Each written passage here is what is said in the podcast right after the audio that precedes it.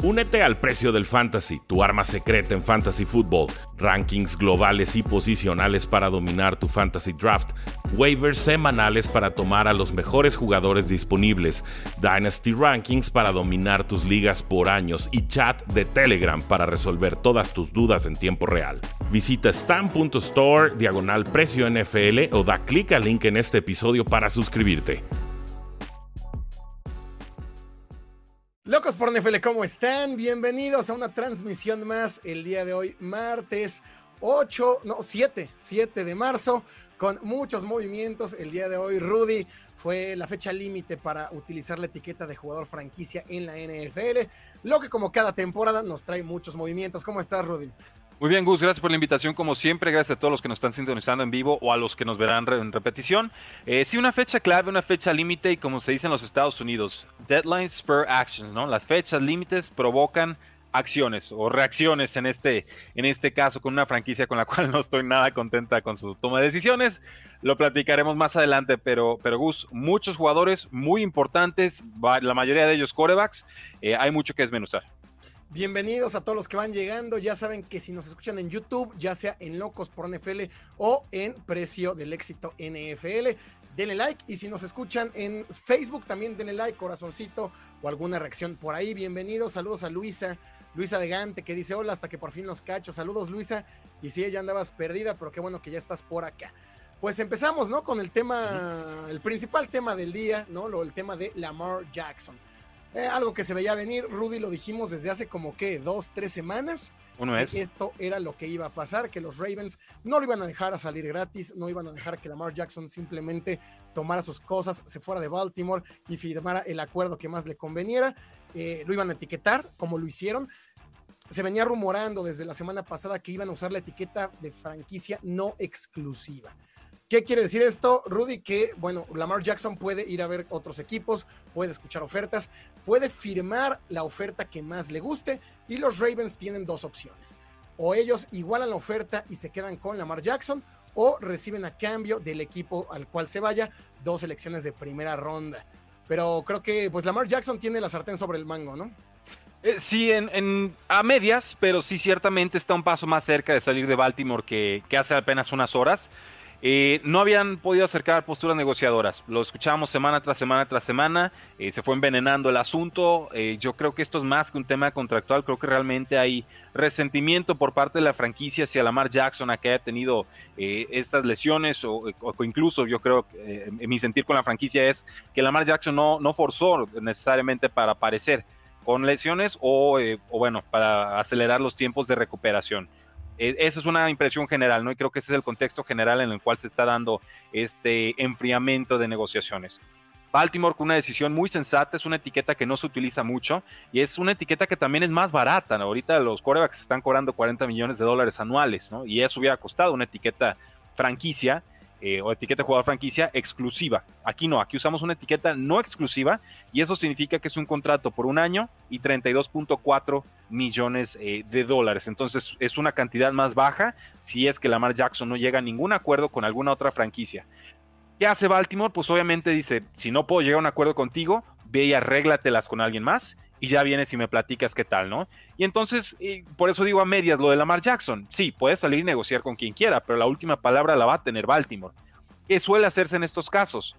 Si el jugador realmente quiere salir de la franquicia, estudian cómo está estructurado, cuánto espacio salarial tiene un equipo, cuánto dinero muerto tiene un equipo, y entonces hacen lo contrario a lo que normalmente sucede con los contratos. Generalmente lo que vemos es que acomodan los contratos difiriendo dinero y eso hace más sencillo que puedan acomodar los contratos de un inicio y, conforme avanza el contrato, entonces va subiendo el impacto salarial. Aquí no, aquí lo que se aplica son cláusulas venenosas, ¿no? Poison pills, como le dicen en los Estados Unidos. Y entonces el equipo que quiere llevarse al jugador mete las condiciones más agresivas, tóxicas y caóticas que puede para complicarle la vida al equipo que tiene al jugador y entonces obligarlos o forzarles la mano hasta que digan, lo suelto, adiós, gracias, denme los picks y, ya está. Entonces hay mucho todavía que desentrañar. De este caso, Gus, es, intrigante y lo dijimos, es, es la historia del off-season. Aquí pues vemos un capítulo más, pero yo no veo realmente forma en la que Lamar Jackson juegue por gusto en Baltimore. Sí, y aquí, bueno, el problema de Lamar, y que lo hemos también platicado desde ya temporadas anteriores, es que no tiene un agente. Lamar Jackson es su propio agente, él es el que revisa los contratos, él es el que casi casi está en pláticas con los directivos. Entonces, bien lo dices, Rudy, él podría firmar un contrato que sea muy agresivo en los primeros años, que Baltimore no quiera pagar y que simplemente acepte las primeras rondas. Pero dudo que el jugador pues esté tan consciente de eso como lo está un agente profesional que se dedica justamente a eso. Entonces, este tema de no tener a gente, de que Lamar Jackson quiera hacer todo por su cuenta, creo que le ha venido mal desde no solamente esta temporada baja, sino desde el año pasado. Incluso cuando rechaza una oferta que le hubiera pagado 50 millones de dólares por año. ¿Cuál es el problema con Lamar? Que bueno, está empecinado en que quiere todo el contrato garantizado.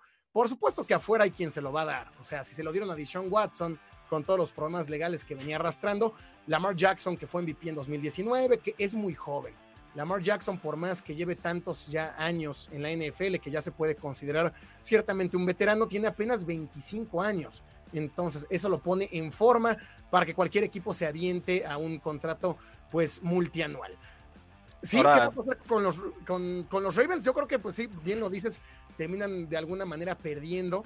Eh, recordemos lo que costó Russell Wilson hace un año. Ah, es, es, es el, a, eso, voy, Gus. ¿Cuál es, ¿Cuál es el mercado para un quarterback? No, no un Lamar Jackson, que yo sé que muchos le tienen así como que asquito al tema de que los corebacks corran por alguna razón. Eso, eso no, no es tema para mí.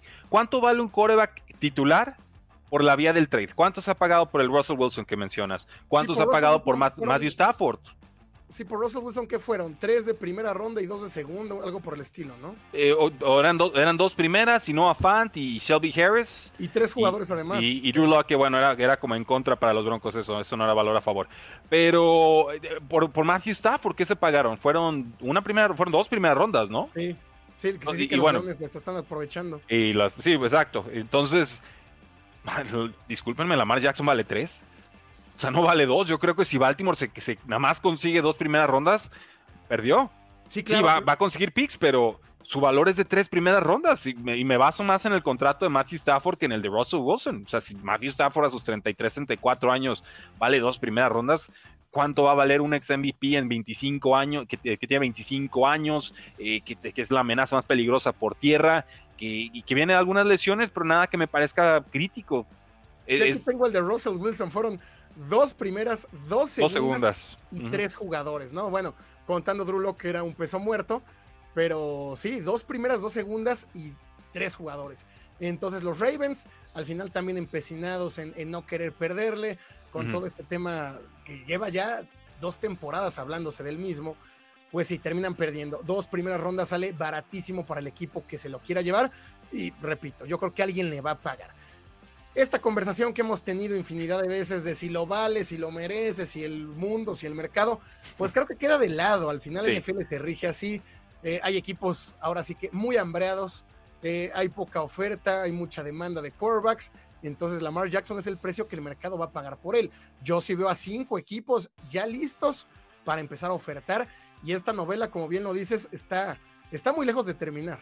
Eh, sí, y bueno, ahorita lo que tenemos son reportes preliminares, equipos no, no que estén negociando con Lamar Jackson, pero que ya se están descartando. Por ejemplo, los Washington Commanders dicen, yo no juego, muchas gracias.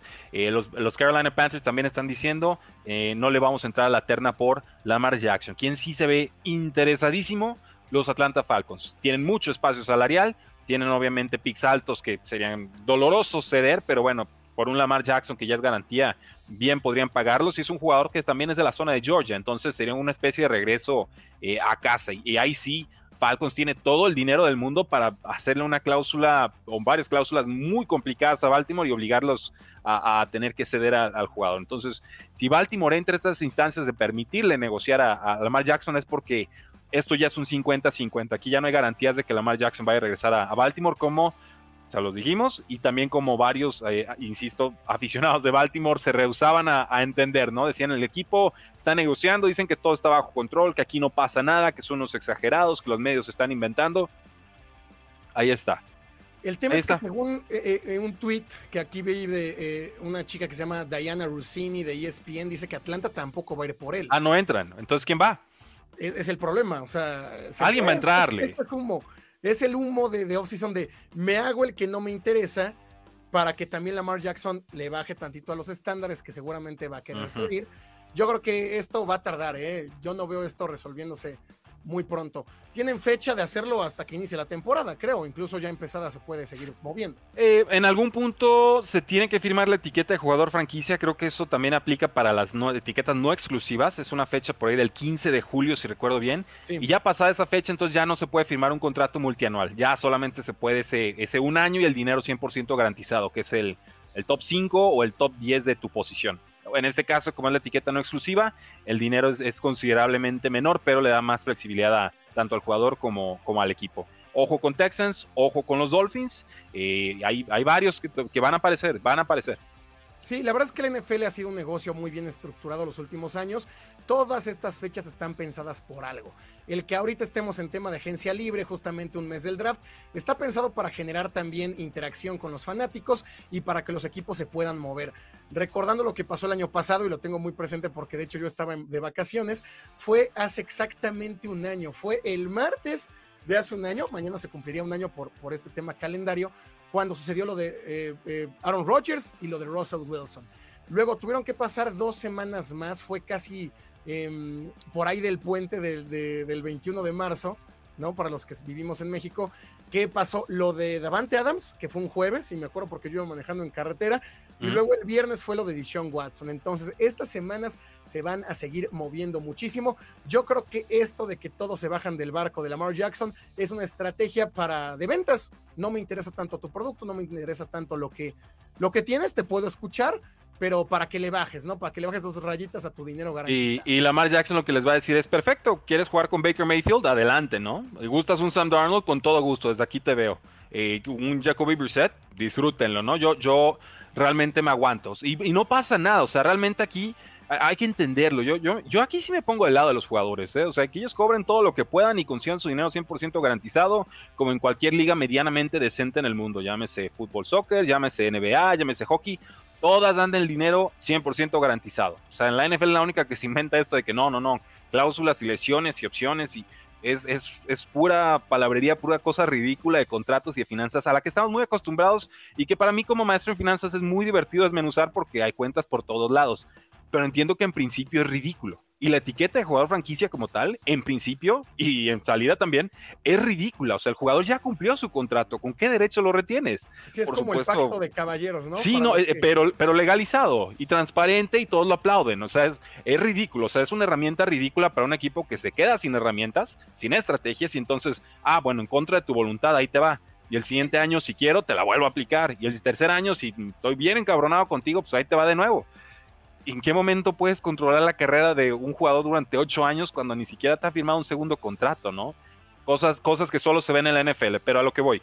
Lamar Jackson quizás este año no salga de Baltimore y quizás juegue regañadientes y quizás tenga que recibir una segunda etiqueta de jugador franquicia con Baltimore para y que se dispara el dinero de forma considerable. Ya esa tercera etiqueta consecutiva es prácticamente prohibitiva, ¿no? Sería el, contrato más caro de la NFL o de la historia de la NFL. Eh, entonces, quizás se va a tener que, aguantar un año más. Y, ¿saben qué? Lamar Jackson se va a aguantar, ¿eh? No va, le va a firmar ese contrato a Baltimore si no está 100% garantizado. Y Baltimore no va a entregar un contrato 100% garantizado. Entonces, esto no sé si se resuelve este año o el siguiente o dentro de dos. Lamar Jackson no juega dentro de tres años en los Baltimore Ravens. Se los firmo y les pago los tacos que quieran. Sí, ¿cuál es el tema con Lamar? Que las últimas dos campañas ha sufrido de muchas lesiones. Se ha perdido cinco partidos en cada una de ellas, suman 10 partidos en los dos últimos años, pues esos números también han ido en, decrecimiento, ¿no? O sea, en 2021 lanzó tres intercepciones por solo 16 anotaciones, en 2022 no fue tan malo, pero bajaron considerablemente sus yardas. Eso es lo que también tienen miedo los Ravens, tienen miedo los demás equipos. Ok, te doy un contrato garantizado, cuatro o cinco años, pero ya sabemos que Lamar Jackson llega a noviembre, llega a diciembre y empiezan las lesiones. También hay muchos equipos que, todavía no se la creen. O sea, que Lamar Jackson sí fue una máquina en esa campaña 2019, que gana el MVP, que fue líder en touchdowns lanzados, que lanzó 3.127 yardas, pero que lleva ya tres años de eso. Y este, esta temporada podría ser ya la cuarta. Aquí lo, lo bonito, Gus, creo yo, es no necesitas que los 32 equipos de la NFL crean en ti, necesitas que uno. Con que uno crea en ti y pregúntele a Daniel Jones, con eso tienes para cobrar el dinero que quiera. Y de hecho, con eso pasamos al siguiente tema, sin antes eh, saludarlos, bienvenidos a los que van llegando. En resumen, Rudy, en resumen de, de, Lamar Jackson. Escucho. Em, los Ravens lo etiquetaron con la etiqueta no exclusiva. Eso le da a Lamar Jackson el poder de negociar con cualquier otro equipo. Si Lamar Jackson llega a un acuerdo con cualquier otro equipo del que sea, el que sea el acuerdo, los Ravens tienen dos opciones. O le firman el acuerdo y la madre se queda con Baltimore, cosa que al parecer ya ninguno quiere. Es una relación en que, ya nadie quiere estar. De hecho, se me hace como el chingaquedito, ¿no? Por decirlo de alguna manera. Y si no, los Ravens pueden tomar dos selecciones de primera ronda a cambio de él, cosa que es paupérrima. Es muy barato, es un regalo eh, obtener a Lamar Jackson por dos selecciones de primera ronda. Entonces, esa es la ventaja que tendría cualquier otro equipo. Ok, te puedo dar un contrato garantizado, pero me saliste muy barato. Con, con, todos los quarterbacks nuevos que van llegando, con tanta incertidumbre que hay en la posición, hacerte de un talento ya probado, que ya conoce la liga, que ya fue MVP y que seguramente va a querer demostrar sale regalado dos selecciones de primera ronda. O sea. Sí, sí lo es, sí lo es. Y, saben que o sea, Baltimore ya amortizó sobradamente el contrato de Lamar Jackson, que ahora les quiera cobrar lo que realmente vale, lo que él considera que realmente vale. Pues bueno, Baltimore tiene derecho a decir, no, yo no juego, pero el, contrato ya lo desquitaron, el jugador ya puso lo que tenía que dar y sobradamente, o sea, el contrato lo desquitaron al por 30, ¿no? Una locura. Eh, llega el momento de reestructurar el equipo, de competir de otra manera, y obviamente Baltimore dice, no, no, si yo pago ese contrato yo no puedo ser competitivo. Y dice Cowboys lo mismo, no, es que Dak Prescott ya tiene su segundo contrato y no puedo ser competitivo. Y así tantos otros cuernos, no quieren pagar punto y lo usan de excusa. Tienen que, Patrick Mahomes acaba de ganarle el Super Bowl con un contrato de 40 millones de dólares anuales. ¿Cuál problema? Bueno, hay que apostarlo en el coreback correcto, pero que se puede, se puede. El general manager o el dueño no tenga la capacidad o la visión para ejecutar ese, esa estrategia, ah, bueno, pero que no le echen la culpa al coreback. Sí, no, y, y, yo creo que bien lo dices, Lamar Jackson no está en deuda con nadie. De hecho, pues fue como de sobra, le salió barato a los regalado haberse encontrado a Lamar Jackson en aquel pick número Y sabes qué, yo creo que todavía se acuerda que lo tomaron después de Hurst. Creo que nunca se los perdonó. Sí, en la primera ronda. 2018. Sí, dice, tanto que me quieres y fuiste por un Tyrant que mandaste a vía de trade dos años después. O sea, yo, yo sé lo que tuve que demostrarte, pues no era una, una fe ciega la que me tuviste y ahora te la voy a cobrar. Creo que, creo que hay rencor, mucho rencor. Saludos amigos, antes de pasar a Daniel Jones, saludos a Daytona Bikes Zaragoza. Dice Marco Cabral, los Giants se volvieron locos. Saludos a Beto mm. Flores, que él es fan de los Ravens. Sí, lo es. bueno, a ver si sigue siendo fan, ¿eh? Pues después de esta. Sí, no, a ver ahora quién. Y así como está la liga, no hay quarterbacks. O sea, ok, no le cumples el capricho y que se vaya Lamar Jackson y quién va a lanzar. Entonces, eh, te termina siendo un juego de egos, ¿no? Termina siendo un juego donde eh, no me quiero ver como el vulnerable, entonces no te doy lo que pides, aunque sé que te necesito. A ver, ponme el comentario de Marco, por favor. Marco Antonio Sánchez dice, desquitó el contrato. Hasta abajo? dice, desquitó el contrato, solo ganó un partido de playoffs, jaja, por favor. Los playoffs se ganan en equipo, caballeros. Si Lamar Jackson no había playoffs. Fácil, sencillo. Tuvo el peor grupo de receptores de toda la NFL. Dale el general manager a llorar que no saben seleccionar receptores y Rashad Bateman sale y le responde. ¿Para qué nos pones a Greg Roman que no sabe lanzar un pase en toda su carrera en NFL, no? También hay que verse en el espejo y tener esa autorreflexión. Y es, sí, creo que Lamar Jackson eh, ha quedado a deber eh, en ciertas instancias importantes, pero no, no juega solo. Llegó súper joven a la NFL, lleva de 21, 22 años. O sea, ¿en qué momento se le exige a un quarterback de 24, 25 años ya tener eh, un currículum Mahomes, un currículum Tom Brady, un currículum... Digo, por favor, vean el récord de Peyton Manning. Van a decir que Peyton Manning no desquitó ninguno de sus contratos porque fue basura en playoffs, salvo dos temporadas. Sí, Una, de hecho Peyton Manning ganó su primer Super Bowl hasta su octavo año en la NFL. Y, el, y, el, segundo se lo llevaron ahí en la maca porque ya no podían ni mover el brazo. Y, está bien, Peyton Manning cargó con muchos equipos muchos años. Qué bueno que en el último lo cargaron a él y ganó un Super Bowl. Entonces, no, yo no, yo no compro ese argumento, lo respeto, pero pasa. Pregunta Bran Fragoso, ¿me estás diciendo que Lamar hará un Livion Bell? No, no, yo creo que va a jugar porque no le conviene. Él, lo que tiene que hacer Lamar Jackson o cualquier jugador es acreditar temporadas. Que es una temporada acreditada, es jugar por lo menos eh, seis partidos de la NFL, ¿no? Y, si te quedas en cinco o cualquier cosa, si te suspenden, lo que sea, entonces no cuenta. Y lo que sea que tenías de condiciones ese año pasa al siguiente. No cuenta ese año para que llegues más a estar más cerca de una agencia libre. Entonces, no, yo creo que a Lamar Jackson le conviene jugar. Ahora, si quiere verse bien cabrón, pues eh, no juega los primeros 12 partidos, pierde una millonada de dinero, pero aparece en los últimos 6 y entonces, listo, temporada acreditada. O sea, si quiere ser sumamente ojete, esa es la forma de hacerlo. No se lo recomendaría si fuera su agente, no tiene agente, él, sabrá, pero, pero hay, hay formas, pues el jugador no está indefenso y mientras más se acerca a agencia libre, más poder va a tener. Eh, vamos con el tema de Daniel Jones, amigos. Gracias, gracias por sus comentarios. Manning podía lanzar, Lamar Jackson también fue MVP y lanzó 35 touchdowns, o sea, está bien. Sí, fue líder en touchdowns, de hecho, esa campaña 2019 con 36. Me está fallando acá el mouse. Saludos a Enrique Sanford, abrazo Sanford, hasta Panamá, dice Lamar para Atlanta. Sí, repito, según este tweet, eh, de hecho, lo, si quieren lo comparto en la pantalla, pues según los Falcons no van, o sea, según esto Falcons tampoco van. Mm, no los creo, yo no creo los creo. Que es estrategia de ventas, yo creo que es Sí. no quiero mostrar muy rápido interés en ti para que para que no pues para que no me quieras cobrar, ¿no? Ahí está. Atlanta Falcons will not pursuing quarterback Lamar Jackson per sources, ¿no? Según fuentes fuentes de agua, ¿no? Yo creo. Sí, ah, bueno, es válido. Eh, Sí, escu- sí he visto el nombre, o sea, sí es una fuente confiable, no es Adam Schefter, no es Ian Rappaport, pero es, es fuente confiable. Eh, aquí el tema es que Lamar Jackson, o sea, si, si Lamar Jackson fuera agente libre, Falcons estaría all-in a ciegas. Aquí el tema es que, bueno, viene condicionado con esas dos primeras rondas y algunos van a agarrar tramposamente para decir, ven, Lamar Jackson no vale lo que pide. No, a ver, aguanten. Trae, trae una mochila tamaño este, Monte Everest llamada Baltimore Ravens que piden dos primeras rondas. Siguiente offseason, sí, claro, este, eh, ya no tienen que pagar esas rondas, pues bueno, van a ver cómo su contrato sube. Y, es- y ese es el tema. O te pago picks o te pago el contrato, pero si te tengo que pagar dos, tres picks y luego te tengo que dar un contrato 100% garantizado récord, pues ahí es donde se asustan los equipos. Pero eso no es necesariamente culpa de Lamar Jackson, es simplemente el contexto en el que está. No es culpa de Baltimore, es simplemente el contexto en el que están. Muy válidas las dos posturas de los dos equipos. Lo que pasa aquí es que el tema de Lamar Jackson es tan atípico que, ahí lo estás viendo en comentarios, la gente brinca. No, ¿cómo se atreve a pedir eso? Pues así, su carrera, su vida y a ver qué pasa. Como Le'Veon Bell y no le funcionó. Dice Como ahí otros- Beto Flores sí. que va a seguir apoyando a los Ravens y que Lamar está sobrevalorado. Ok, este, estos términos de sobrevalorado e infravalorados. versus, versus quién? Exactamente. Yo creo que no, ente- no terminamos de entender bien estos términos de sobrevalorado e infravalorado. Creemos que un quarterback, por no ser Joe Montana o por no ser Tom Brady, está sobrevalorado, únicamente por eso.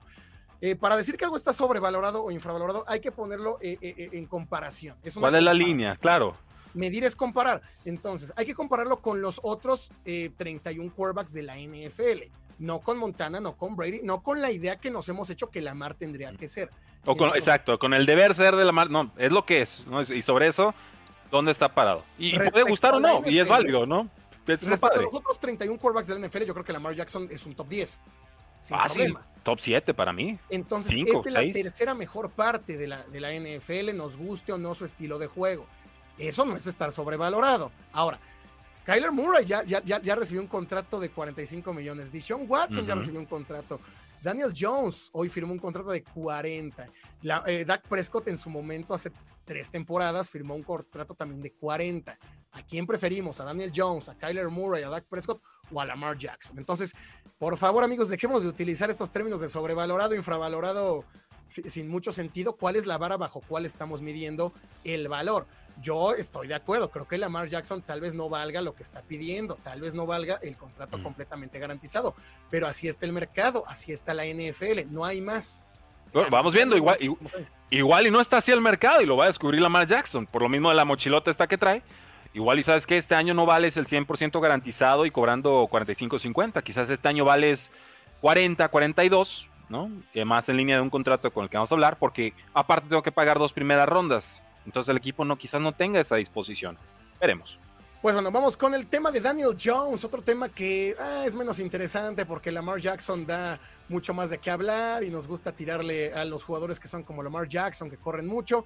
Y esto de Daniel Jones, la verdad es que se me hace una locura. El día de hoy los Giants decidieron firmarlo por cuatro años y 160 millones de dólares, lo que en promedio son 40 millones por temporada, pero con 82 millones garantizados dentro de las primeras dos temporadas. Y bueno, Rudy, ¿qué podemos hablar de los Giants? También lo hemos dicho, es una franquicia que no, no, no es reconocida por ser la que mejor se maneje en temas administrativos, en temas gerenciales. Ya lo decíamos, haber drafteado desde un inicio a Daniel Jones, ese era el problema. Entonces, ahora Daniel Jones tuvo una temporada medianamente buena, yo ni siquiera puedo decir que fue un buen año, simplemente fue regular, no cometió tantos errores, lanzó 3.205 yardas, lanzó 15 anotaciones, solo 5 intercepciones, tuvo un buen este, porcentaje de intercepción de acuerdo a los pases que lanzó. Y bueno, corrió, ya no, ya no corrió tanto, pero corrió para... Mm, ah, ¿Cuántos corrió? Corrió para 708 yardas, más bien sí corrió muchísimo Daniel Jones, gracias a lo que hizo Brian Dable. Pero bueno, entonces estamos con, con esta crisis de quarterbacks. Un mariscal que lleva tres años siendo muy malo te da una chispita de esperanza. Y Rudy, lo que hacemos como los Giants es que cuatro años, 160 millones de dólares, quédate por favor. Estamos todos locos con este contrato de Daniel Jones. Se, se veía venir, Gus, se veía venir y se resistían los fans de Giants. No, no, no es cierto, están inventando fuentes, es su ex, ex, agente que está filtrando información que es falsa. Escuché de todo. Y, y yo, conociendo a los Giants, dije, no, ¿saben qué? Se van a ir como gorda en tobogán. Esta es una franquicia muy conservadora, es una franquicia muy familiar, es una franquicia a la que le cuesta dejar ir a jugadores, es una franquicia que se muere por la suya. El tema es que la suya no ha sido relevante en los últimos 12 años, ¿no? Y, ese es el tema. Hubo un cambio de gerencia, hubo un cambio de cocheo, nuevos aires, nuevas ideas, un año de reconstrucción, produce adecuado Daniel Jones, nada espectacular, simplemente cumple lo que se hubiera esperado de él en un año dos, no en un año cuatro. Eh, tan así que el equipo ni siquiera le, toma la opción de quinto año que tienen todos los contratos de primera ronda. Eh, y por eso se meten en esta situación, porque juega suficientemente bien para hacer dudar a la franquicia. Ahora, este es el contexto, este es el mercado. Estamos viendo jugadores que firman por 30, 35, 40 millones de dólares. ¿no? Pareciera que 40 millones es el nuevo piso para un quarterback medianón. Terrible, preocupante, ¿no? alarmante creo que con contratos, por ejemplo, como con el de Derek Carr, si recuerdo bien, eran como unos 25 millones de dólares eh, anuales. Esa es una clase media, eso es lo que cobraba Philip Rivers con los Colts, eso es lo que cobraba Tom Brady con los Tampa Bay Buccaneers. Ese es más o menos el nivel al que tendríamos que estar aspirando en algún momento. Recuerdo contratos de Nick Foles por un año y 18 millones de dólares, contratos de Sam Bradford en paz descanse su carrera, que también estaba cobrando los 18, 20 millones de dólares. Andy Dalton está en los 16, 18. Claro, se infla el espacio salarial, suben los contratos, pero desapareció por completo esa clase media. Y entonces creo que los Giants se meten en un broncón. Y creo que confunden conceptos. Ven que si no logran llegar a un acuerdo contractual multianual con Daniel Jones, van a tener que usar la etiqueta de jugador franquicia con él. Y si tienen que usar la etiqueta de jugador franquicia con él, entonces van a perder a Saquon Barkley. Entonces ese doble miedo es lo que a mí me parece provoca que firmen este contrato que, que es malo. O sea, ya de entrada digo, este contrato para mí no va, para mí no juega, yo le pagaba 20, 22, 25 millones de dólares y si los quiere y si no, gracias. O le ponía la etiqueta de no exclusiva y era un año y 32.4 millones de dólares. Y a ver si alguien se le juega al valiente y quiere pagar estas dos primeras rondas, no se las pagan. Habían muchas opciones, creo que lo que tenía que hacer Giants era un año más, verlo desempeñarse con mejores receptores y entonces sí, evaluar, pero con más conocimiento de causa aquí, seguimos al aire aquí todavía no sabemos a ciencia cierta qué demonios es un Daniel Jones. Porque si critico sus touchdowns, tengo que conceder que no tenía receptores. Pero también tengo que reconocer todo lo que ha sido en el pasado Daniel Jones. Han sido tres temporadas malísimas y una mediana. Con mucho play action, con mucho pase corto y por eso reduce sus errores. Entonces, 40 millones de dólares. ¿En qué momento? ¿De dónde? ¿Cómo? ¿Qué sucedió aquí? ¿Regresó Dave Gettleman de la ultratumba ¿O, o qué onda? No creí que estas decisiones ya no las iban a tomar Giants, pero los reportes que iban saliendo nos, nos llevaron a esta línea. Sobre la hora, le dan el contrato, doblan las manos, gana Daniel Jones. Creo que Giants veremos, pero creo que pierde. Y entonces sí, le queda la etiqueta de jugador franquicia, se queda Saquon Barkley por un año y 10 millones de dólares y el corredor inconforme porque él no quería saber nada del time. Sí, una locura, literalmente es una locura, como bien lo dice ahí el buen Luis, este contrato que, le dan a Daniel Jones, más después del precedente que sentó ayer Gino Smith. O sea, Gino Smith ayer firmó por tres años y un promedio de, de 35, que al final terminaron siendo menos, ¿no? Creo que fueron 25 y lo demás es en incentivos. Entonces, ese era el precedente, ok. Gino Smith tuvo una temporada espectacular. Gino Smith fue líder en porcentaje de completos con 69, casi 70, que es muy alto. Pónganse ustedes a lanzarle a su hermano en el parque sin defensivos y a ver qué porcentaje de completos tienen. 4.282 yardas, lo cual fue top 5, bueno, top 10 en, la NFL. 30 anotaciones, que también fue top 10. O sea, una temporada espectacular de Gino Smith siente un precedente con, con tal dinero, un jugador mucho más maduro, con mucho más liderazgo. Liderazgo ya que le ha dado la edad, que le ha dado tal vez la madurez que, que, ya ha enfrentado y con un vestidor que él pudo salvar después de una huracán llamado Russell Wilson. Es cierto, lo de Daniel Jones también es loable, sin receptores. Eh, se le fueron jugadores, se le fue todo mundo con un nuevo head coach, pero creo que no hay más que agregar. Había que verlo un año más. Había que ver, ok, jugaste muy bien. Quiero que lo hagas una segunda. Claro, claro. Un segundo año y que mejores además, porque ya vas a tener un año de experiencia con Brian Dable, vas a conocer mucho más el sistema, vas a estar más relajado y vas a estar con mejores receptores, ojalá. Entonces, pagarle a Daniel Jones se me hace, pues bueno, una más, una más de los Giants. Esta clase de malas decisiones ya nos tienen acostumbrados y ahora solamente queda esperar, porque así como estamos hablando, pues a lo mejor Daniel Jones a la mera hora, pues sí resulta, ¿no? Sí, no, y quiero, quiero ver la estructura del contrato. De hecho, déjenme meto aquí rápido a, Over the Cap eh, para ver si ya tenemos algunos detalles de este contrato, porque también eh, pues hay que ver cómo está estructurado, qué salidas puede tener la franquicia y no, no se ha filtrado nada. Yo, yo voy a asumir que es mucho dinero garantizado los primeros dos años, quizás un bono fuerte por firmar y ya a partir del año 3 podría ser más manejable el, darle las gracias, ¿no? Y entonces quizás no sea tan malo el negocio para, los Giants, quizás no es, que, no es el contrato a un año y mucho dinero garantizado, pero de prueba, quizás son dos, ¿no? Sí. dos años de prueba y entonces, ok, cambia un poco la tónica de la negociación pero en principio, si hablamos de 35, 40 millones de dólares, para mí se sale por año, para mí se sale de, la esfera de lo que vale un, Daniel Jones. En la NFL lo mejor que puedes tener es un coreback novato que produzca bien, lo segundo mejor es un coreback caro que produzca como superestrella y lo peor que puedes tener es un coreback medianón que cobre como estrella. Eso es el escenario que quieres evitar. Casi prefiero tener un coreback malo barato que uno medianón que me cobre eh, como top. Eso es, es, muy difícil limpiar los libros cuando tienes esa, clase de discrepancia entre el costo y el, rendimiento. Sí, Daniel Jones ahora cobra, me parece que como un top 10, ¿no? O sea, si vemos los 10 mejor pagados, debe estar por ahí Daniel Jones, creo que sin problemas y difícilmente está dentro Y, y, fue top 10 el año pasado, creo que así raspando lo fue. La cosa es que pues no se la compro, ¿no? Yo quiero verlo uno o dos veces más. No, yo creo que contra vamos top 15, ¿eh? Yo no creo que sea top 10 tampoco el año pasado. Dice Javi Marulú que no me parece que Lamar sea mejor que Dak. Bueno, pues estamos locos. no, válido. Dak es mejor pasador, sin duda. Lamar Jackson ha tenido más impacto en la NFL, considero yo. Em, vamos a ver qué más dicen por acá. Estamos oye, tengo. Preguntaban por ahí, oye, un libro financiero que recomiendes aquí. Por eso me acerqué al librero. Este mero. Muy bueno, Neil Ferguson, El triunfo del dinero, cómo las finanzas mueven el mundo. Les explica exactamente cómo se inventa el dinero, cómo se inventan los créditos, eh, cómo se inventan las hipotecas, los instrumentos financieros y demás. Muy de la tónica del 2008, salió como en el 2009-2010, están muy de moda este tipo de libros, pero este en particular a mí me abrió mucho el panorama sobre lo que son las finanzas y lo que realmente es el dinero. El triunfo del dinero no se refiere a, este, a que viva el dinero capitalismo, no, no es eso, es simplemente cómo el dinero ha ido evolucionando y cómo llegó a a lo que es eh, actualmente. Entonces, sin meternos en fórmulas complicadas ni nada de ese estilo, el triunfo del dinero, Neil Ferguson, librazo. Dice por ahí Roberto Rodríguez, el mercado de quarterback se volvió loco, solo los top 3 podrían ganar arriba de los 45, todo lo demás debajo de 35. Pues ah, bueno, es que es un deber ser... Pues, nuevo piso, es el nuevo piso. 40 millones es así, pues digo, si Daniel Jones cobra 40 millones, espérense a que salga un Justin Herbert, que salga un Jalen Hurts, ¿no? Borrow, Borrow 55 es que ya nos metemos en esas ligas. Oye, yo valgo 15 millones más por año que este inútil. ¿Cómo no?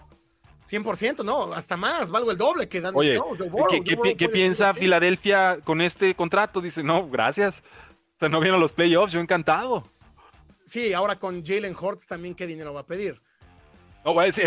Y ese es el tema, Gusi, qué bueno que lo mencionas. Y Filadelfia, contento porque el rival firmó un contrato que ellos no habían firmado, pero sí se meten en un broncón, ¿eh? Porque o sea, Daniel Jones es de aquí para arriba. Preguntan, Rudy, no sé si te tengas por ahí la de Sport Track. Eh, ¿Con cuánto dinero se quedan los Giants? Ahorita respondemos la eh, pregunta. Es que es, bueno, sí, ya, ya actualizaron sus cifras. Denme un segundito, aquí las tengo. Dicen por allá, el buen Melvin González el año pasado reventó el mercado de, receptores, este año de quarterbacks. No, el mercado de quarterbacks se reventó desde hace dos años, un año. O sea, ¿de qué hablas, Melvin? ¿Cómo que este año?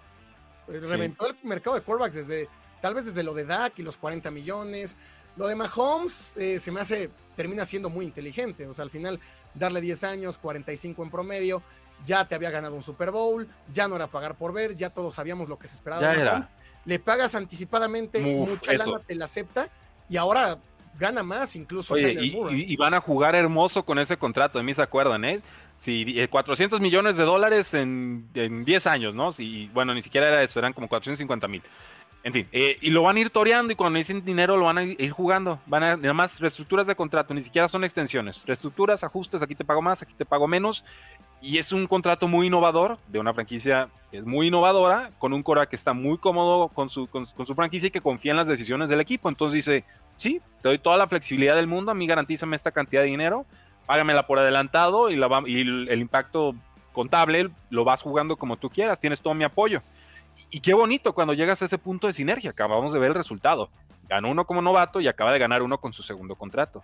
Si sacas uno cada 3, 4 años de, de, en ese estilo, hombre, el negocio del siglo. Sí, no, sería, sería el plan ideal, pero la NFL está lejos, lejos, años luz de ser. Eh, eh, es que no le quieres dar, el, tema es, bueno, ¿y a qué coreback le vas a dar ese contrato? Yo ahorita ni a, ni a, Josh Allen se lo doy, ¿eh? Bueno, a este sí. A este, a este sí. ¿Cuánto va a ganar? 50 millones. Al menos, al menos. A él sí se lo doy. 50 millones. O sea, no, no, no, no puede pedir menos. se, lo, se lo doy a Burrow, se lo doy a Trevor Lawrence, yo sí se lo doy a Justin Herbert. Con Lamar Jackson me la pienso porque sí creo que en algún punto se va a lastimar y va a tener menos explosividad. Va a tener que confiar más en el brazo, pero es que no hay muchos quarterbacks tampoco para hacer ese tipo de movimientos tan, tan fuertes. Dicen por allá, Jets está a punto de quedarse sin un quarterback top 15 esta temporada. No sé de qué hablas. O sea, Jets eh, un quarterback top 15 desde Joe Namath. Eh, eh, Aaron Rodgers está diciendo que, bueno, el, el, tema es que Derek Carr ya firmó con Saints. Sabemos que Jets lo, era Preferencia para Derek Carr. Eh, bueno, pero bueno, ya cada quien diga, pues, es promedio, ¿no?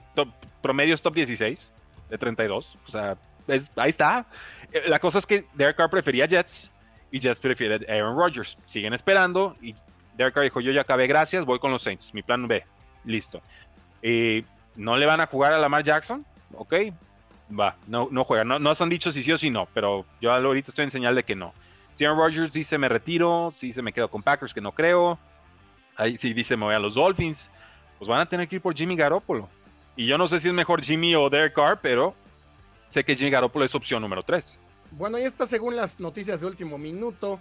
Eh, según los equipos que no van a ir por Lamar Jackson, son los Falcons, los Dolphins, las Panteras, los Commanders y los Raiders. Creo que esto, repito, es una estrategia. Voy a creer, voy a creer. Lamar, bájale tantito a tu dinero garantizado y luego. No, y, justo, justo, justo todos en el mismo mensaje cuando acaban de tener una junta de dueños, ¿no? Y yo nací ayer. Claro. Ni se pusieron de acuerdo para dar todos el mismo mensaje y decir no vamos a convertir los contratos 100% garantizados en un precedente a seguir en la NFL. Entonces todos nos ponemos en filita. Eso se llama colusión. No, no lo va a poder pelear entre la ley porque no hay un email o algo que los desenmascare. Pero ya llevo rato en esto, yo sé, es, es un mensaje muy unificado. ¿Por qué tendríamos que saber si los Falcons o los Dolphins o las Panteras o Commanders o Raiders a la hora de la noticia no quieren jugarle a, la quiniela de Lamar Jackson? O sea, e, es hasta a veces de risa lo de la NFL. Sí, no, completamente es, ponerse de acuerdo de no nos podemos dejar mangonear, ¿no? Seguramente esa debe ser la palabra que han de usar. Por favor, nadie le dé el dinero 100% garantizado porque esto se va a convertir en ley. O sea, los Browns porque pues están locos, pero no todos hay que hacerlo. Y bueno, aquí están los detalles según Ian Rapoport el contrato de Daniel Jones. Cuatro ah. años, 160 millones, 35 más en incentivos. Ah, no olvídense. O sea, yo les decía, bueno, igual es menos. No, aquí, aquí le pusieron bonos aparte, no. no 35 más en incentivos. No, no, 82 en los primeros dos años. Eso está bien. 94 virtualmente garantizados al firmar. Qué lana, muy buena. y el primer eh, año, el, golpe al espacio salarial es de 19, el impacto. Eh, lo van a diferir, tiene sentido. Eh, yo lo que quiero ver es, bueno, si queda estructurado así el contrato, ya me dio una idea mejor. ¿En qué año se pueden escapar del contrato? Yo creo que va a ser en el año 3 y van a tener un impacto salarial como de unos 20, 25 millones de dólares, quizás eh, hasta 30. Veremos. Muy, en la línea de un Carson Wentz, ¿no? Que eso se nos hacía una locura y hoy ya tener 30 millones de dinero muerto por un jugador es, es nada, ¿no? Sí, cuando, cuando Filadelfia lo, lo hizo de esa manera. Bueno, amigos, y, vamos con el siguiente tema. Saquon Barkley termina siendo el, el, que es etiquetado, ¿no? Eh, ah, igual, lo que pasó con Ezekiel Elliott, eh, con el contrato que firmó, creo que siente un precedente. Ya pocos equipos van a quererle dar tanto dinero a los corredores. Y veamos quiénes son los etiquetados. Josh Jacobs, Tony Pollard, Saquon Barkley. Cinco Tres de los cinco etiquetados son corredores. La NFL le tiene miedo a darles contrato multianual a esa posición, una posición muy castigada. ¿Por qué? Porque es de las que más trabaja, de las que más golpes recibe y es de las que nadie les quiere pagar. Entonces, ¿por qué no le pagan a los corredores también, Rudy? Lo hemos, lo hemos ya platicado. Es una posición que llega ya muy golpeada. Un corredor llega a la NFL ya golpeadísimo, dependiendo cuánto jugó, si desde el high school, si desde incluso antes de eso, pero son muy golpeados, ya llegan destruidos, ¿no? Belichick no le gustaba nunca renovar a los corredores, explotarlos los primeros tres años, que te den lo que traigan y ya luego votarlos. Entonces, este contrato de Ezekiel Elliott que los Cowboys aún no han podido reestructurar, creo que está trayendo estragos a todos los demás equipos. Tienen miedito de, ok, este corredor me, me produjo mucho las primeras dos campañas, pero se van haciendo viejos. Sí, hay honrosas excepciones, ¿no? Como lo de Derek Henry, 29 años y sigue produciendo a gran nivel. Eh, hay advertencias, Christian McCaffrey, si está sano es el mejor de la liga, pero lo está, dos años no, un año sí, eh, es complicado, ¿no? Ya en los 27, 28 años de, vida. Eh, aquí me parece que Giants acierta, ya, pero acierta como efecto cascada por default, ¿no? No porque tuvieran una idea al visionaria súper estratégica, ¿no? Yo creo no tengo ningún problema con que le apliques la etiqueta de jugar franquicia en running back estrella. Eh, es por una decisión puntual, es porque te crees contendiente ese año, no quieres perder al jugador. Y, ya hay formas de jugar con ese. Y, realmente la etiqueta es de las más baratas, no solamente detrás de esa está, está la de kickers o, jugadores de, equipos especiales, y no recuerdo cuál otra más, pero no, no, hay, no hay mucho. Pero sí, hasta la de cerrada es más cara.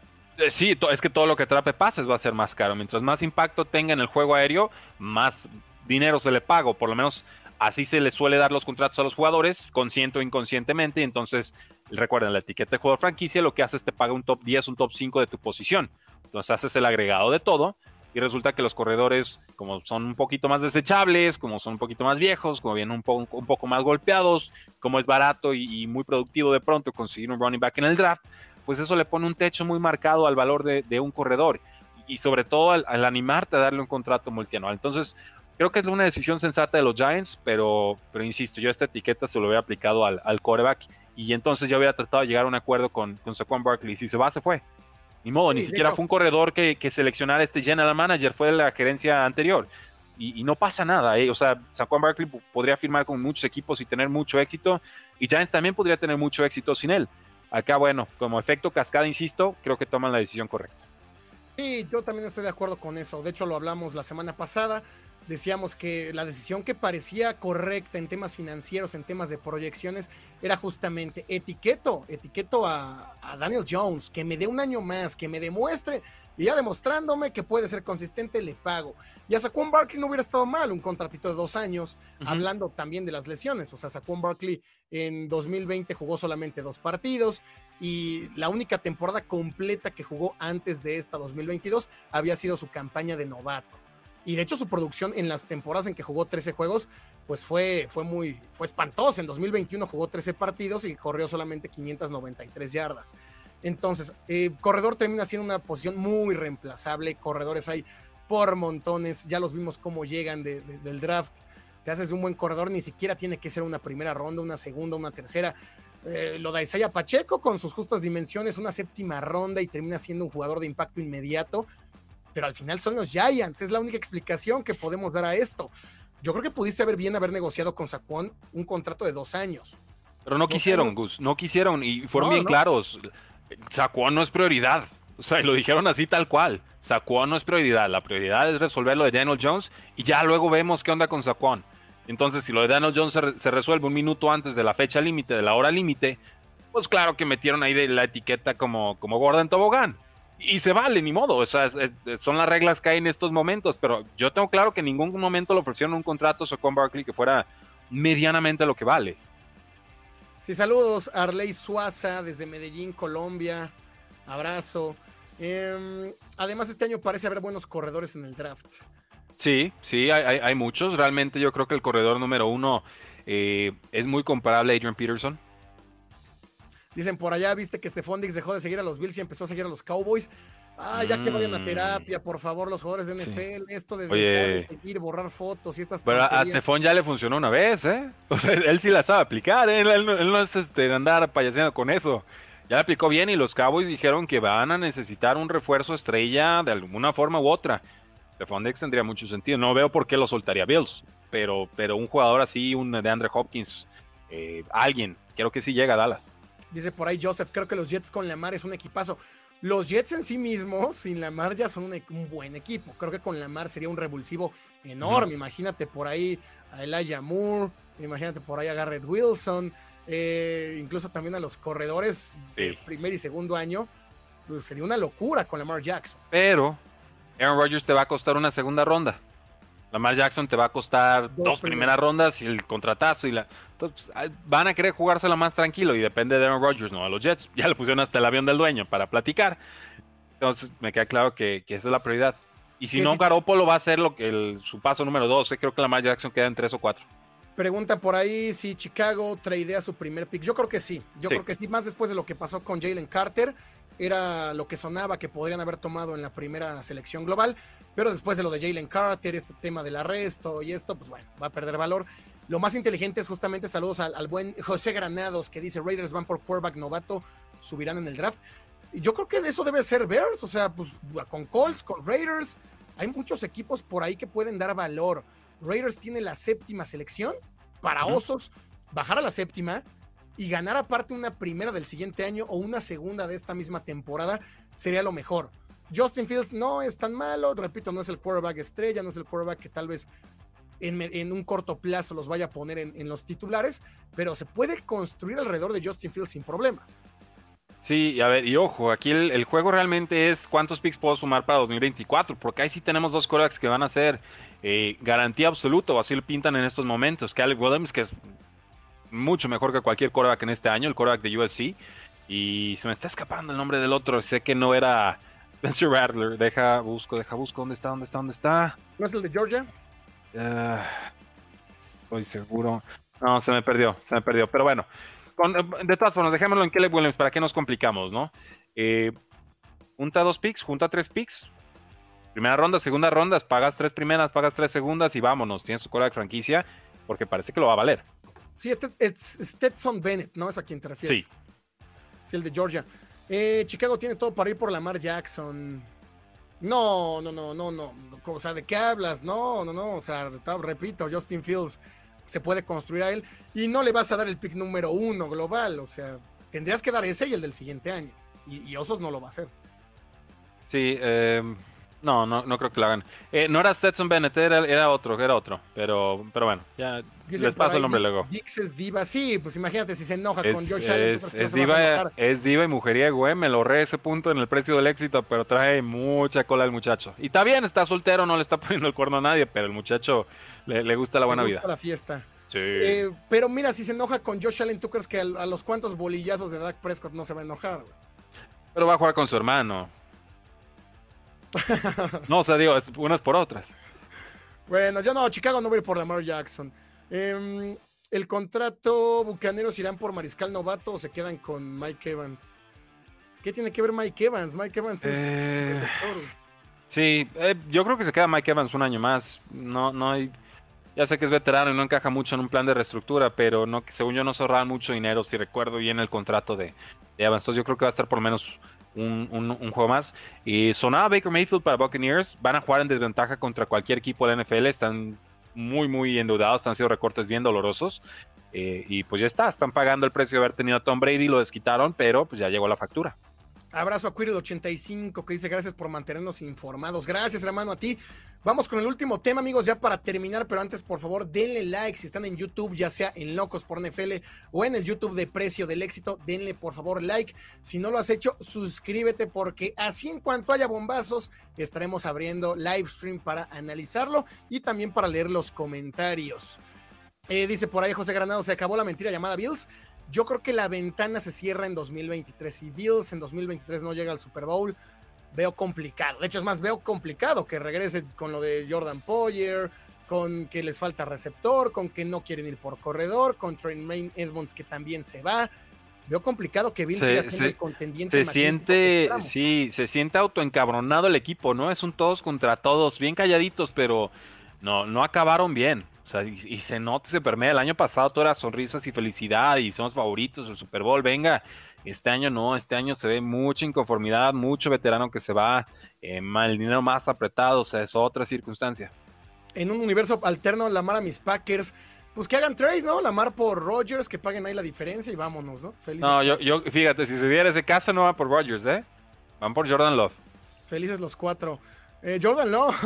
te, lo, te lo juro, ellos conociendo a Baltimore, y no, no, se lo reprocho, pues un año de Rodgers o posiblemente 15 de Love, pues van por, por Jordan Love y ahí se quédense con Rodgers, ¿no? Dice Hernán Rabadán, saludos Rudy Guzmán, me saludo, siempre estoy pendiente. Saludos, saludos. Rabadán. Y sí, cierto, sí, siempre está. Con esto le entramos al último tema, que son temitas, ya únicamente para hablar un poco de lo que sucedió ayer y de los Chiefs, porque seguramente muchos de ustedes quieren escuchar hablar del actual campeón. Rudy Derek Carr firma el día de ayer con los Santos por una cifra eh, muy alta para ser Derek Carr, pero una cifra considerable dado como está el mercado de quarterbacks. Eh, firma por cuatro años, 150 millones de dólares, 100 de ellos garantizados, en promedio 37 y medio millones por campaña. Creo que los Santos hacen un movimiento lateral, no creo que aumenten, no mejoran mucho con, con Derek Carr. De hecho, por ahí salió un meme en alguna página de Estados Unidos que los números de todos los mariscales juntos de los Santos fueron poquito mejores a la de Derek Carr con los Raiders en la última campaña.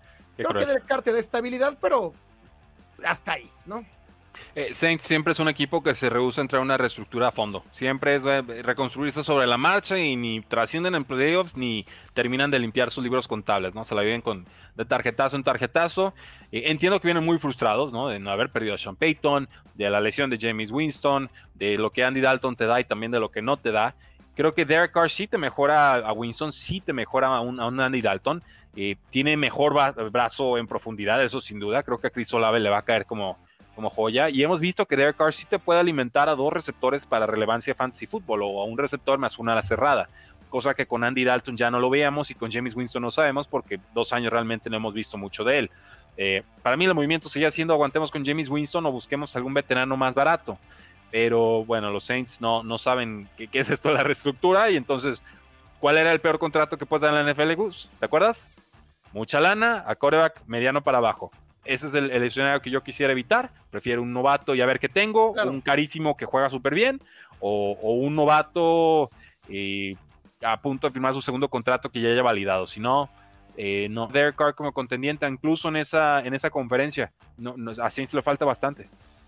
Sí, de hecho, eh, el, problema acá es este es ese mismo, o sea, hasta dónde van a aspirar los Santos. Se me hace inteligente de cierta manera para Derek Carr, porque seguramente va a pasar a playoffs. O sea, si volteamos a ver esa división, Falcons es un desastre. Los Panteras también están dejando ir a Deontay Foreman, que era lo único poco bueno que les quedaba. Y, bueno, los Bucaneros ya lo dijimos, no se ve que vayan a poder hacer. Entonces, Santos parte, parte como favorito a ganar la división, tiene armas importantes, tiene una defensa que de alguna manera es decente. El tema de Alvin Camara va a seguir causando ruido, pero pues tiene a Chris Olave, tiene, tiene ciertas salidas en Nueva Orleans. Muy diferente a jugar en los Jets, tener que jugar dos veces contra Bills, dos veces contra Miami y dos veces contra Belichick. Entonces Derek Carr se va como a, lo cómodo, por A la fácil. Se va a la fácil, porque en Jets se le iba a exigir. Mucha gente me decía ayer, oye, pero en Jets tiene un equipazo, dos receptores jóvenes, dos corredores jóvenes, tiene también defensa, tiene Robert Saleh, sí, pero en Jets se le va a exigir. A la prensa de Nueva York también tiene. Es muy difícil, es muy diferente exactamente vivir y jugar en Nueva York que vivir y jugar en Nueva Orleans. Nos guste o no, eh, el mercado de Nueva Orleans, pues no es un mercado tampoco que sea el más exigente. Son nobles, son aficionados nobles, vieron el huracán Katrina, se, se adoran, tienen festivales musicales fantásticos, están ahí en la costa, o sea, y, no hace tanto frío como en Nueva York, o sea, es, otra cosa, y no es que me caiga mal Nueva York, es que Nueva Orleans se pinta solo. Sí, entonces Derek Carr toma la decisión más inteligente, va a estar en playoffs. Lo decía el, buen José Granados ayer que estábamos platicando con él. Derek Carr quiere llegar a playoffs, ganar un partido y echarle la culpa a los Raiders de toda su existencia. Entonces, eh, eh, el siguiente tema, Rudy, es lo de Gino Smith. Gino Smith se me hace un acuerdo ad hoc, tres añitos.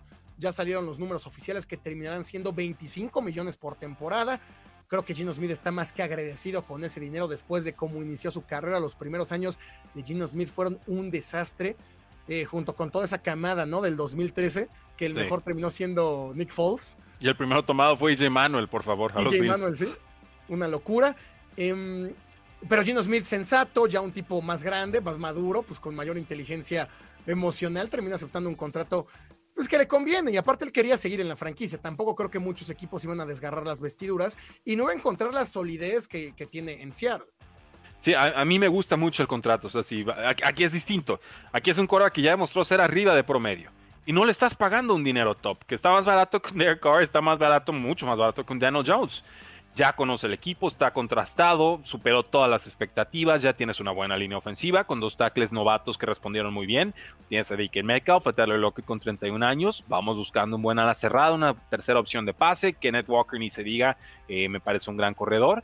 Y en defensa, bueno, hay que invertirle mucho, pero tienen picks los, los Seahawks para, para apostar. Entonces, es un contrato que te mantiene competitivo, que no te impide seguirte reestructurando y que tampoco te impide ir a buscar un quarterback en el draft. De hecho, me parece muy lógico después de lo que vimos con un Anthony Richardson de, Florida, que si quieres tenerlo dos años en la banca, lo Jordan Love y entrenarlo y ver si así lo puedes convertir en un pasador decente por sus condiciones atléticas tan espectaculares, pues qué mejor que tenerlo junto a Gino Smith, que en su momento también fue un espécimen físico brutal, con mucha movilidad, con números eh, estratosféricos en colegial, entonces le puedo aprender muchísimo es, esa, Seahawks tiene una idea, es a lo que voy, ¿no? Y, el contrato va en esa línea. Yo, yo lo aplaudo, me parece perfecto el contrato. Sí, me gusta a mí también. Preguntan por allá que si faltó alguien, consideramos que faltó alguien a quien le pusieran la etiqueta. Y justamente con eso mm. damos paso a los Chiefs. Se hablaba mucho de Orlando Brown, este tackle ofensivo que es muy bueno. Le pusieron la etiqueta el año pasado. Se esperaba que se la pusieran también este año. Y justamente ayer salieron a decir que no la iban a utilizar. ¿Qué pasa con los Chiefs? Que ya se fue Frank Clark, que ya también se fue Orlando Brown. Esa defensa termina siendo endeble. Ganan el Super Bowl porque Patrick Mahomes, Andy Reid se conectaron y la defensa de Águilas fue completamente basura, ¿no? Que te hagan touchdown dos veces con la misma jugada, pues están de locos. Entonces, los Chiefs, yo también creo que tuvieron que haber hecho algún, pues, algún movimiento, ¿no? Lo, intentaron, Gus, lo intentaron, lo ofrecieron el offseason pasado, seis, seis años y 139 millones de dólares más o menos, era más o menos unos 23 millones de dólares por temporada, lo rechazó. Está bien, es válido, creo que en, agencia libre sin restricciones puede cobrar más, puede superar los 25, pero bueno, Chiefs también tiene otros jugadores a que pagar y, creo que entienden que si, si, se le sale del presupuesto, pues lo correcto es dejarlo ir. Ya lo desquitaron un año más con la etiqueta de jugador franquicia en contra de voluntad del jugador y sacaron un Super Bowl, entonces pues fue buen negocio para los dos. Uno llega con el caché de campeón y el otro pues habiendo desquitado un contrato que seguía por debajo del precio de mercado. Eh, a mí no me sorprende, no, no me sorprende lo de Orlando Brown, es un buen jugador, no es el top de tops, pero te puede jugar en la derecha, te puede jugar en la izquierda, lo hizo bien con Baltimore, lo hizo también bien con Chiefs, entonces automáticamente se convierte en uno de los agentes libres más cotizados, si no el más. Dice justamente también por ahí Jonathan Presa de lo de Gino Smith que le sorprende que él hubiera más ido por eh, Anthony Richardson. Pero pueden ir por Anthony Richardson, que no, es que no está peleado. claro. ¿Por qué no van a ir? O sea, pueden tener a Gino Smith. De hecho, también lo hablábamos antes de acabar la temporada, que Gino Smith era el mariscal puente perfecto. Es un mariscal con mucho liderazgo, o sea, muy maduro. La forma en la que llevó el equipo, el vestidor, después de lo que fue Russell Wilson, fue sorprendente. Entonces, qué mejor que un Gino Smith en esta etapa de su vida, que él también ya sabe que va para afuera, que no te va a querer competir, en lugar de, puedes ir por un novato también. Sí, no, no le, no le va a hacer el feo Gino Smith a cualquier novato que llegue. Él está agradecido con lo que está viviendo en estos momentos y creo que tiene toda la disposición de, de entrenar y ayudar. Y si eso incluye ser mentor de un jugador, creo que lo va a hacer no, no, no le he preguntado, pero creo que lo va a hacer. ¿Qué otro jugador crees que crees que tenía que haber merecido la etiqueta? No sé si alguno de Águilas, ¿no? Para la gente, pues evidentemente sabe que yo es mi mm. equipo, las Águilas de Filadelfia. No le ponen la etiqueta a nadie, ¿no? Por ahí a no. Berry, está ahí Darius Slay, digo más bien, este, CJ Garner Johnson. Quizás eh, a, Garner Johnson, si no llegas a un acuerdo, creo que él sí cambió por completo la cara de esa, de esa secundaria y, por ende esa defensiva. Sería el, realmente en el que hubiera pensado. Y la, la, etiqueta safety es de las más baratas también. Es más cara que la de running back, pero no se pone el precio de un cornerback ni de receptores estrellas. Dice por ahí Anthony Richardson es un Lamar 2.0 y él ya lo ha dicho, ¿eh? Que él es su inspiración es Lamar, su Qué padre que sea su inspiración, pero discúlpeme, Anthony Richardson es mucho peor pasador de lo que era Lamar Jackson saliendo de, colegial. Discúlpeme, Anthony Richardson no tiene la navegación de bolsillo que en su momento tuvo Lamar Jackson en Louisville, eh, con una de las ofensivas más complicadas de colegial, con muchas optativas, opciones y demás, mucha lectura. Y, y recuerden que Lamar Jackson ganó un Heisman, el más joven en ganarlo en la historia. Entonces, no, no, Anthony Richardson respetable, me intriga muchísimo, pero, pero Lamar Jackson como pasador puramente, olvídense de correr, que también lo hacía muy bien, era, era otra cosa, ¿eh? no, y también eh, Cam Newton, o sea, Cam Newton también era mucho mejor que lo que Anthony Richardson eh, pues, ha mostrado al menos en colegial. Está completado como el 55% de sus pases, o sea, la temporada pasada fue un buen juego al inicio y de pasador ya nada. Y pregúntele a los fans de los Florida Gators, ellos lo vieron todas las semanas, a mí me lo platican, pero, pero o sea, no, no hay garantías con Anthony Richardson, es el volado de volados. Dice por ahí Charles y terror, Gus, ¿crees que Belichick le dio oportunidad a Sapi o ya no? Eventualmente, no. o sea, no de inicio. Yo creo que Zappi se lo tendría que ganar en el training cap. Lo puede hacer. Belichick no le tiene respeto a nadie. Él quiere al, que esté en forma para estarlo. Pero eventualmente yo creo que pudiera ser. O sea, no, no, o sea, el punto es que no está cerrado, pues. No es que Belichick diga, ya dio Zappi, no. No, no se casa con nadie, pero trascendió un reporte que me llamó mucho la atención y era que, el Belichick le pidió a los coaches que no presionaran tanto a Mac Jones porque se, tomaba muy bien personal todo el, eh, la crítica o, se hacía menos a él mismo, ¿no? No es tanto que él explotara con los coches, que también lo vimos, sino que era muy aprensivo con ese tipo de, crítica. Algunos dirán, bueno, entonces no tiene madera para hacer coreback en la NFL y, creo que puede ser una crítica válida. Pero también hay que verlo en el contexto de que Matt Patricia era su, coach ofensivo y que Matt Patricia se ha peleado con todos los un montón de jugadores, con los Lions y, y ahora también con, los Patriotas, ¿no?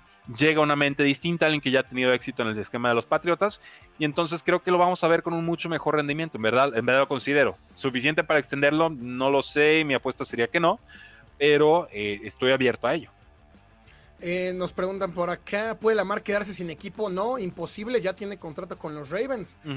Bueno, si no, si ningún equipo lo firma, se va a quedar con los Ravens y él puede decidir si jugar o no la campaña, hacer el tipo Livion Bell no le conviene, es muy joven, es una posición distinta. Lamar Jackson tiene muchos años para dar, nos gusta en su estilo de juego, eso es independiente. Lamar Jackson tiene todavía al menos 10 años en su carrera.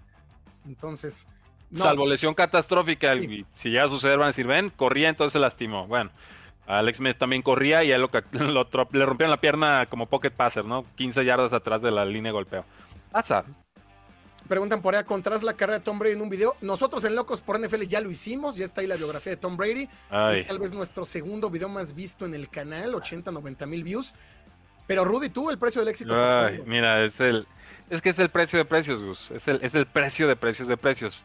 Eh, pero si preguntan, yo siempre digo, si preguntan por un jugador y ya, ya pedí que me ayuden a investigar o ya estoy trabajando el guion, siempre se los digo.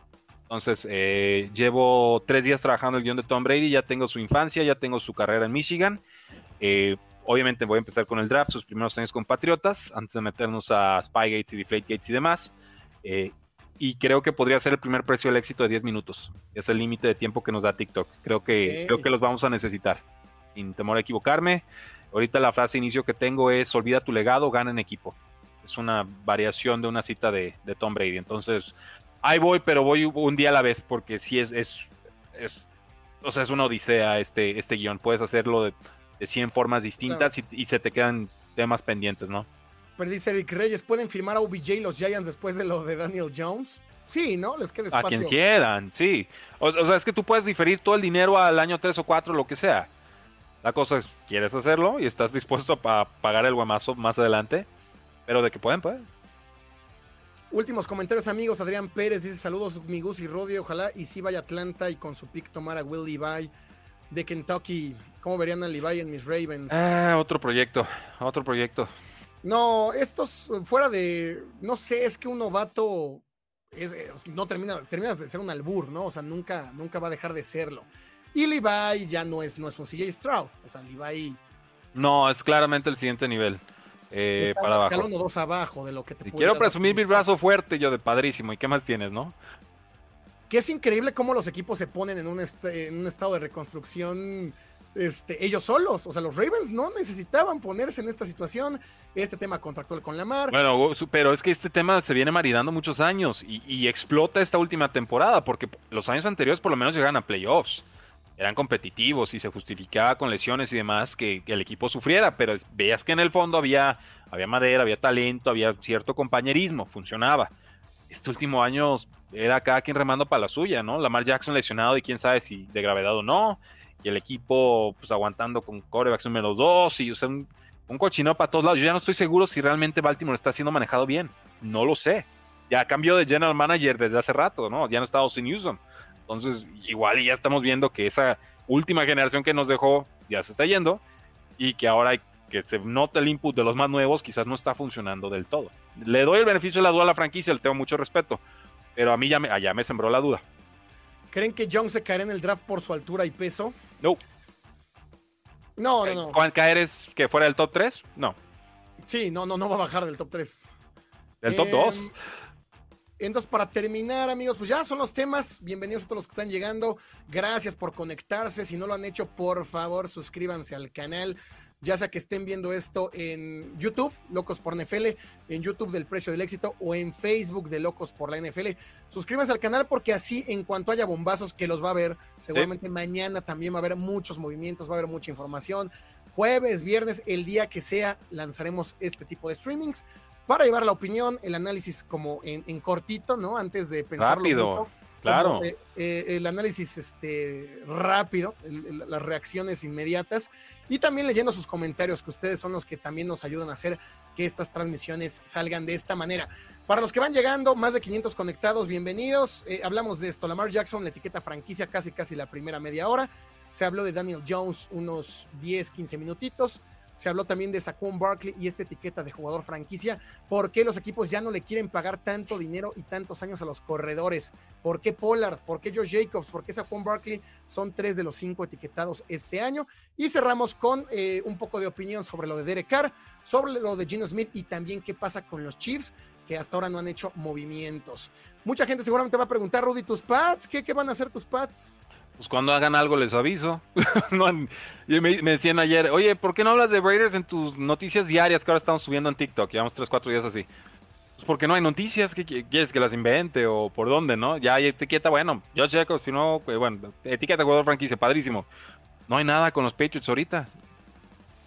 Pregunta por acá Javier López, ¿cuándo el próximo directo? Lo teníamos programado para el rato, los linebackers y mejores alas cerradas de la agencia libre, pero no sé si porque este ya a lo mejor lo dejamos para mañana. Ahí les avisamos, activen la campanita sí, eso. para que YouTube les. La campanita. A la hora que vean la campanita, jugamos. Sí, no, ni, ni se compliquen. Activen la campanita de YouTube y en cuanto comencemos transmisión, YouTube te va a mandar una notificación y ahí vas a saber cuándo es el próximo directo para que tampoco no canila, can, cabin, ah, cana, ¿Cómo es? ¿Cannabis? No. No sé. Que no, no, no, bueno. Canibalizar. Para no canibalizar el contenido, ¿no? Porque si sacamos al rato va a valer madre este que creo que quedó muy bueno. Para no cannabisbilizar la transmisión. Canibalizar un día, ¿no? Hablando de NFL. Sí, pero yo creo que va a ser fuera del aire o behind the scenes. Saludos desde Uruguay. Yoga Bryce Young en Colts. Gus, cuando regresan las transmisiones con el chico del cable? Es muy probable que mañana tengamos un preguntas y respuestas con el chico del cable y el uh. padrino. Activen la campanita para que YouTube les notifique. Raider Nation for Life, saludos desde España, no han hablado de Jimmy G. Es que su sonrisa lo dice todo, Gus. Pero no hay nada que hablar de Jimmy G, o sea. Todavía no. Jets, si, no firma Roger Jets. Si hablamos de Jimmy G en una transmisión de hace dos semanas en que hablamos de los mejores quarterbacks para la agencia libre, entonces queden al pendiente. Jets o Raiders. Steelers, antes de terminar, Steelers, Rudy. Steelers. Ah, no hay novedad, solamente sé que el, agente libre más importante que tienen se llama Alex Highsmith, un excelente pass rusher que creció mucho esta última temporada, pero ya le invirtieron mucho dinero a TJ Watt, entonces no sé si le alcanza a Steelers, no son de los equipos con más espacio salarial. No hay novedad, todo sigue igual como cuando estabas tú. Saludos de Caracas, Venezuela, abrazo a Venezuela, noticias de mis Bills. Lloran tampoco mucho. Sí, se está, se está, poniendo feo y no hay mucho dinero con qué jugar. Eh, James Cook seguramente será el corredor número uno del equipo y buscaríamos algún refuerzo por la vía del draft o un veterano muy barato. Steelers, ¿cuándo va a volver a competir? ¿Para llegar a playoffs este año, 2023? Ya deberían estar. El final de conferencia se ve difícil. Tres, cuatro años hay que, hay que esperar. dale dos, dale dos. O sea, yo creo que Kenny Pickett, dale dos años más y ya sabremos realmente qué es un Kenny Pickett. Pero bueno, amigos, muchas gracias por conectarse. Martes, 4 de la tarde. Gracias a todos por su apoyo, por su cariño, por sus mensajes. Recuerden que si hay noticias, mañana el jueves sacaremos live, así que suscríbanse al canal y activen la campanita en ambos canales, en Facebook, en todos lados. Muchas, muchas gracias, Rudy. Igualmente, Gus, porque la NFL no termina y nosotros tampoco.